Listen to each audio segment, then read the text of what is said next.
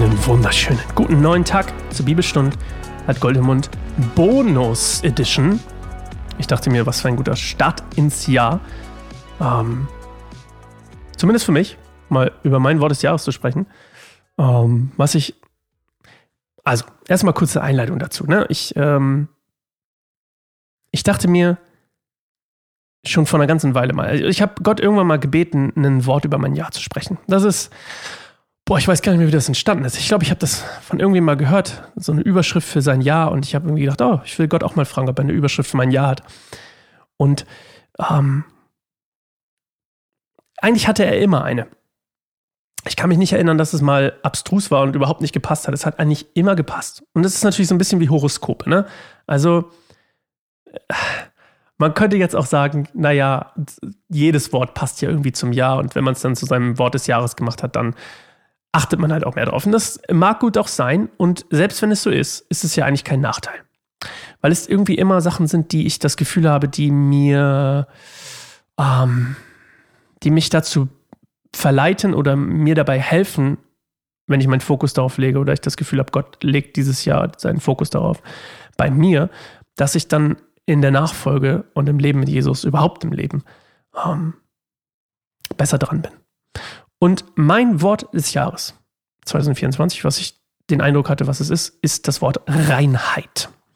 Und Reinheit, damit wollen wir mal ein bisschen anfangen, so allgemein, bevor ich hier ähm, irgendwie irgendwas erzähle. Also, ähm, Reinheit ist ja erstmal ein sehr abstraktes Wort, aber eigentlich ist die Bibel ziemlich direkt damit, was, was es von uns möchte. Und zur Nachfolge, zumindest in, in, im, im Alten Testament wird es noch deutlicher betont, gehört nämlich die Reinheit. Also wenn ich mit Gott leben will, so wie Hiob oder, oder oh, Abraham, Jakob, wer auch immer, dann gehört es dazu, irgendwie rein zu sein. So. Und Reinheit hat halt verschiedene Formen. Wir haben einmal die Verklärung, da ist es sehr sichtbar. Also Jesus auf dem Berg, da wechselt er auf einmal, glänzt er wie so ein, als würde er, hätte er irgendwie einen Spültab, nee, wie heißen diese Dinger? Wo, wo, Waschmaschine, wo man ganz weiß danach ist. Die Kleidung meine ich, egal. Also dieser, dieses typische Bild von graue Kleidung zu weißer Kleidung, das gleiche passiert ja auch bei Gandalf in Herr der Ringe, wo er vorher irgendwie so so grau, Gandalf der Graue, auf einmal ist er äh, quasi, er stirbt, steht wieder auf und ist dann auf einmal weiß, also ist dann auch in seiner vollen Macht. Und Reinheit hat in der Bibel auch immer eine gewisse ähm, Macht inne, würde ich jetzt einfach mal behaupten, so ein bisschen eben auf das Bild von Gandalf zu nehmen, dass es nicht nur einfach ist so, ja, es ist ganz gut, wenn du mit, wenn du rein bist, sondern es, es gehört ja auch dazu quasi, wenn ich, wenn ich rein bin, dass ich das, dass ich Gottes Segen habe. Das ist ja ganz oft so ein Bild, was im Alten Testament, gerade im Alten Testament, benutzt wird. Also, dass Reinheit quasi von Gott gesegnet wird. Und das heißt übrigens nicht, dass man nicht Sachen falsch machen darf. Ich glaube, das ist ganz wichtig. Ich glaube, es gehört dazu, dass Reinheit eine, ich habe übrigens kein Skript. Ich erzähle einfach so, was mir, mir gerade so auf dem Herzen und im Kopf irgendwie reinschwebt und probiere das so ein bisschen mit dir hier äh, Coffee to go mäßig so, so ein bisschen zu beplaudern. Ich glaube, das ist auch ganz gut so für das Thema, weil ich das jetzt auch noch nicht so er erkundet habe, ne, für mich als, als Thema des Jahres, sondern das wird ja hoffentlich über das Jahr hinaus, ähm, über das Jahr hinweg passieren. Und also Reinheit kann, kann ne, physisch sein, also die Kleidung ändert sich, zum Beispiel bei Jesus oder seine Gestalt verändert sich oder ähm, bei Gandalf eben auch diese Sache. So, es kann aber auch was, und das ist eben der Punkt, das heißt nicht, dass man alles perfekt macht, sondern es ist eher dieses, eine innere Haltung gegenüber Dingen, was lasse ich, wofür entscheide ich mich, ähm, wohin gebe ich mich und also physisch und geistlich? Und wie gesagt, das kann dann physisch oder spirituell sein. Und im Alten Testament gibt es eben zahlreiche zum Beispiel Gesetze. Das ist so eine Sache, Gesetze, die eben zur rituellen Reinheit gehören. Also ähm, was zum Beispiel Lebensmittel angeht. Du sollst kein Fleisch essen. Äh, kein Fleisch, ja. Du sollst kein Schweinefleisch essen. Oder äh, gewisse Sachen zur Körperhygiene. Ne? Wie, wie betrete ich den Tempel? Also der Tempel ist ein reiner Ort. Wie komme ich rein in den Tempel? Doppeldeutig. Ähm, und Reinheit ist eben auch oft der Voraussetzung für zum Beispiel den, wie der Tempel jetzt gerade, Zugang zu diesem Tempel. Also nur in Reinheit, und das meinte ich auch mit Segen und dass da auch was mitschwingt und auch, dass es auch eine, eine quasi etwas hat, was, was, also ich, nicht nur für mich, also, ne, du weißt, was ich meine. Es hat auch so eine, ich will nicht sagen Belohnung, das ist vielleicht ein bisschen too much, aber es, es gibt ihnen Segen eben darauf und dann unter anderem, dass es die Voraussetzung dafür ist, Zugang zu heiligen Städten zu bekommen, ne? Oder eben, dass ich überhaupt an ähm, Ritualen teilnehmen darf. Also an, an damals religiösen Ritualen teilen durfte. Das haben wir heute nicht mehr so. Ich glaube, du darfst come as you are. come as you are ist ja auch so ein typischer Christenspruch. Komm wie du bist. Und ganz oft habe ich das Gefühl, das ist jetzt kein Diss, aber ganz oft habe ich das Gefühl, komm wie du bist, bleib auch so, völlig egal. Und zum Teil stimmt das sicherlich auch, aber ich glaube, dass ähm, wir da schon auch eine, eine, eine Rolle haben, auch so, so Menschen dabei auf ihrem Weg zu unterstützen dass sich etwas verändert, weil ich glaube eben, dass auch Gottes, Gottes Kraft Veränderung schenkt und dass es natürlich auch immer mit einem Kampf verbunden ist, weil ja Sachen, die an einem dranheften, und da sind wir jetzt bei Verschmutzung, das Gegenteil von Reinheit, Sachen, die an einem dranheften, die wir mitbringen, ob jetzt Christ oder nicht Christ, uns, uns quasi in gewisser Art und Weise von Gott trennen. Ne? Und so wie so eine Schmutzschicht, die zwischen mir und ihm steht.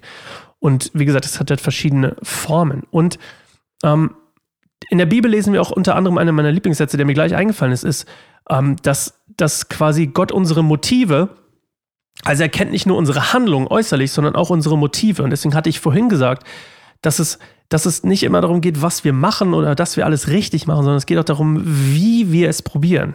Also werde ich meine Kinder immer perfekt erziehen? Nein. Passiert nicht.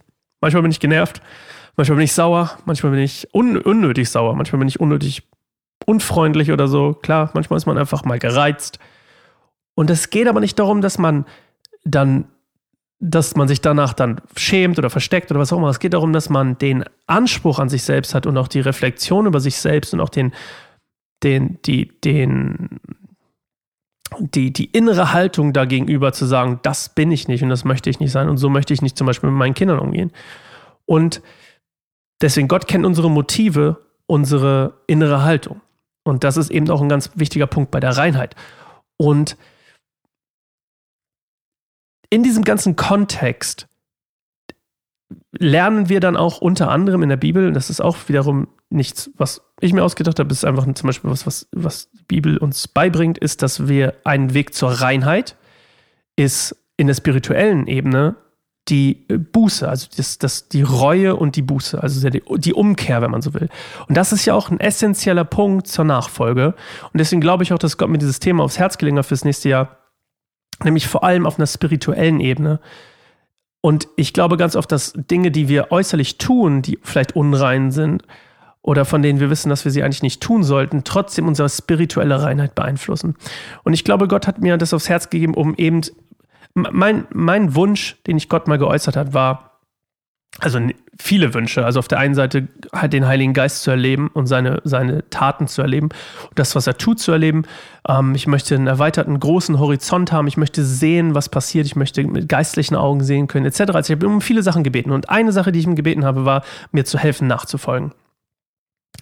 Und das nicht zu faken. Also nicht nur, dass es so aussieht, aka Feigenbaum, ähm, dass es gut aussieht und aber keine Früchte bringt, sondern dass es auch Früchte bringt und manchmal vielleicht gar nicht gut aussieht.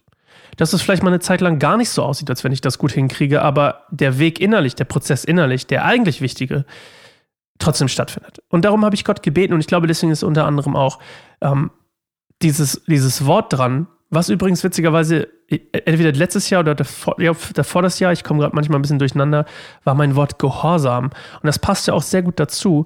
Und in diesem Prozess jetzt quasi zu sagen, okay, mein Wort des Jahres ist Reinheit.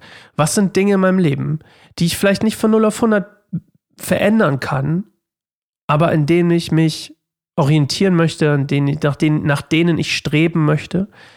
Und es kann sowas Banales sein und ich würde es gerne mal einfach erkunden, wie kein Fleisch, Schweinefleisch zu essen. Ich weiß nicht, warum man, also ich, ich kann, also ich, ich weiß schon warum, aber ich, ich weiß nicht, was ist der Effekt von nicht Schweinefleisch essen. Also für mich ist das irgendwie super weit hergeholt. Ich ich in meinem Christenkopf und auch in dem, wie ich bin ja nicht als Christ aufgewachsen, aber auch in dem, was ich im Gemeindeleben erfahren habe, ist es halt einfach egal, ob du Schweinefleisch isst. Das heißt, mich hat noch nie jemand mit einer Wurst in der Hand gesagt, das ist aber äh, unrein oder das ist jetzt aber schlecht. Aber wenn wir irgendwie, keine Ahnung, jemanden sehen, der, der, jetzt ich ein Fass auf, ich mach's trotzdem, auch wenn, ich meine, es ist der erste Tag des Jahres, da kann man mal ein Fass aufmachen, wir haben auch das ganze Jahr miteinander vor. Wenn jemand irgendwie, keine Ahnung, besoffen in den Gottesdienst kommt, dann würden wir ihm gleich ein Problem anheften und sagen, okay, warte mal, du hast ein Problem. Und das mag sogar stimmen. Ich will das gar nicht sagen. Ich will das gar nicht sagen, dass das nicht stimmt. Aber beides kann ja wahr sein. Wir sind nur bei dem Äußeren, wir sind bei manchen Dingen einfach irgendwie so ein bisschen blind und, und ich auch. Und ich möchte gerne mal herausfinden, unter anderem diesen ganzen Prozess des Jahres mit der Reinheit. Okay, was ist denn, wenn ich kein Schweinefleisch messe? Und das ist jetzt ein sehr banales Beispiel, aber ohne jetzt aus dem, irgendwas aus dem Nähkästchen zu plaudern, was sind Dinge, die ich lassen kann, von denen ich weiß oder denke, dass, dass sie Gott missfallen oder dass sie unrein sind oder was auch immer es ist. Und das möchte ich erkunden in diesem Jahr. Und ich, ähm, ich finde einfach den, den Prozess spannend und ich freue mich, dir irgendwie davon heute erzählen zu können. Und vielleicht hat es dir was gebracht. Und vielleicht ist es auch mal einfach ganz, ich mache das hier sonst nicht. Machen das machen wir nur Bibelsachen und das ist auch okay. Aber heute war mir irgendwie mal danach. Ich habe auch Geburtstag, da muss ich das mal wünschen. Und es war einfach so ein bisschen aus dem Stehgreif. Und mir hat es gefallen. Ähm, klar hätte man Dinge einfach besser formulieren können und bestimmt auch ein bisschen ausgeklügelter vorher reingehen können in die Strukturierung dieses Beitrags. Aber ähm, ich wollte es einfach mal von meiner Seele plaudern und ähm, freue mich, dass du zugehört hast und ähm, hoffe für mich selbst, dass ich die Reinheit irgendwie erkunden darf dieses Jahr. Und ähm, was das Ganze überhaupt bedeutet und was das auch zum Beispiel im Kontext mit Anbetung zu tun hat, was übrigens ein Thema gerade bei mir ist, was sehr, was irgendwie in irgendeiner Weise sehr präsent bei mir ist, ist eben Anbetung, schon seit einem ganzen Jahr. Und was hat Reinheit auch mit Anbetung zu tun? Ne? Das ähm, möchte ich auch gerne mal erfahren. Toll. Ich wünsche es dir auch. Bete gerne mal dafür, ähm, was vielleicht, wenn du Lust hast, was Gott für ein, für ein Wort des Jahres über dein, über dein Jahr packt und ähm, lass dich überraschen, was Gott so alles tut, wenn man ihn drum bittet. Das ist manchmal die, die größte, wie sagt man, größte Haken sozusagen zu denken, so, oh, warte mal, ich muss Gott einfach nur fragen. Ich hatte das mal, als Gott mir meine Berufung gegeben hat. Da, ich, ich wollte unbedingt meine Berufung kennen. Das ist mein letzter Satz für heute, mein letzter, letztes Ding für heute ich wollte meine Berufung kennen. Und ich habe, ich, ich, weil ich das in einem Buch gelesen habe und dachte irgendwie, das ist voll toll. Und die Leute haben immer darüber gesprochen, ah, du musst deine Berufung finden, du musst deine Berufung finden. Festmachen im Herrn, im Glauben. Und ich habe immer gedacht, ich habe keine Ahnung, was meine Berufung ist. Kein Plan, kein Plan. Das hat mich super frustriert. Und dann habe ich irgendwann saß ich im Waschsalon und habe, ich habe es bestimmt auch schon mal erzählt, ich saß im Waschsalon, habe auf meine Wäsche gewartet. Es war ein schöner, schöner sonniger Sommertag. Ich saß da mit meiner Sonnenbrille auf, auf der Bank im Waschsalon, habe mir die Sonne durchs Fenster auf die aufs Gesicht brutzeln lassen, haben ein Buch gelesen. Und dann stand da eben in dem einen Kapitel einfach so, genauso basically paraphrasiert, frag doch Gott einfach nach deiner Berufung, wenn du es nicht weißt. Und ich so, oh, da habe ich noch nie drüber nachgedacht. Ne, so banal, aber noch nie getan. Und dann habe ich es einfach gemacht, habe gebetet. Und mir war damals das Christsein noch ein bisschen peinlich irgendwie. Und ähm, habe ich es gut versteckt, so. Aber Gott hat trotzdem geantwortet. Er hat gesagt, kümmere dich um die Einsamen. Kümmere dich um um die Einsamen. Und unter anderem ein Grund, warum ich Podcasts mache, ist, weil ich glaube, ganz viele Leute, die einsam sind, erreicht man gar nicht, wenn man so draußen unterwegs ist. Aber man erreicht viele einsame Leute eben tatsächlich durch, durch manche Sachen, wo man es gar nicht vermutet. Indem man jeden Tag für sie da ist und einen Bibelpodcast macht vielleicht. I don't know. Und ich habe dann geheult in dem Waschsalon, Gott sei Dank mit Sonnenbrille auf, weil mir es echt peinlich war. Aber seitdem steht das da so über meinem Leben. Und ich habe noch nicht ganz rausgefunden, was das jetzt im Endeffekt so schlussendlich bedeutet, aber an manchen Stellen zeigt sich an manchen Stellen weniger, an manchen Stellen mehr. Aber ja, also frag Gott und er wird dir eine Antwort geben. Denn wer klopft, dem wird aufgemacht. Habe ich ja letztens erst gelesen. Also hab einen schönen Start ins neue Jahr und wir hören uns morgen wieder zur nächsten Folge von Bibelstunde Goldemund. Ganz regulär, ganz regulär, ganz strikt, ganz vorbildlich. Bis morgen. Ciao.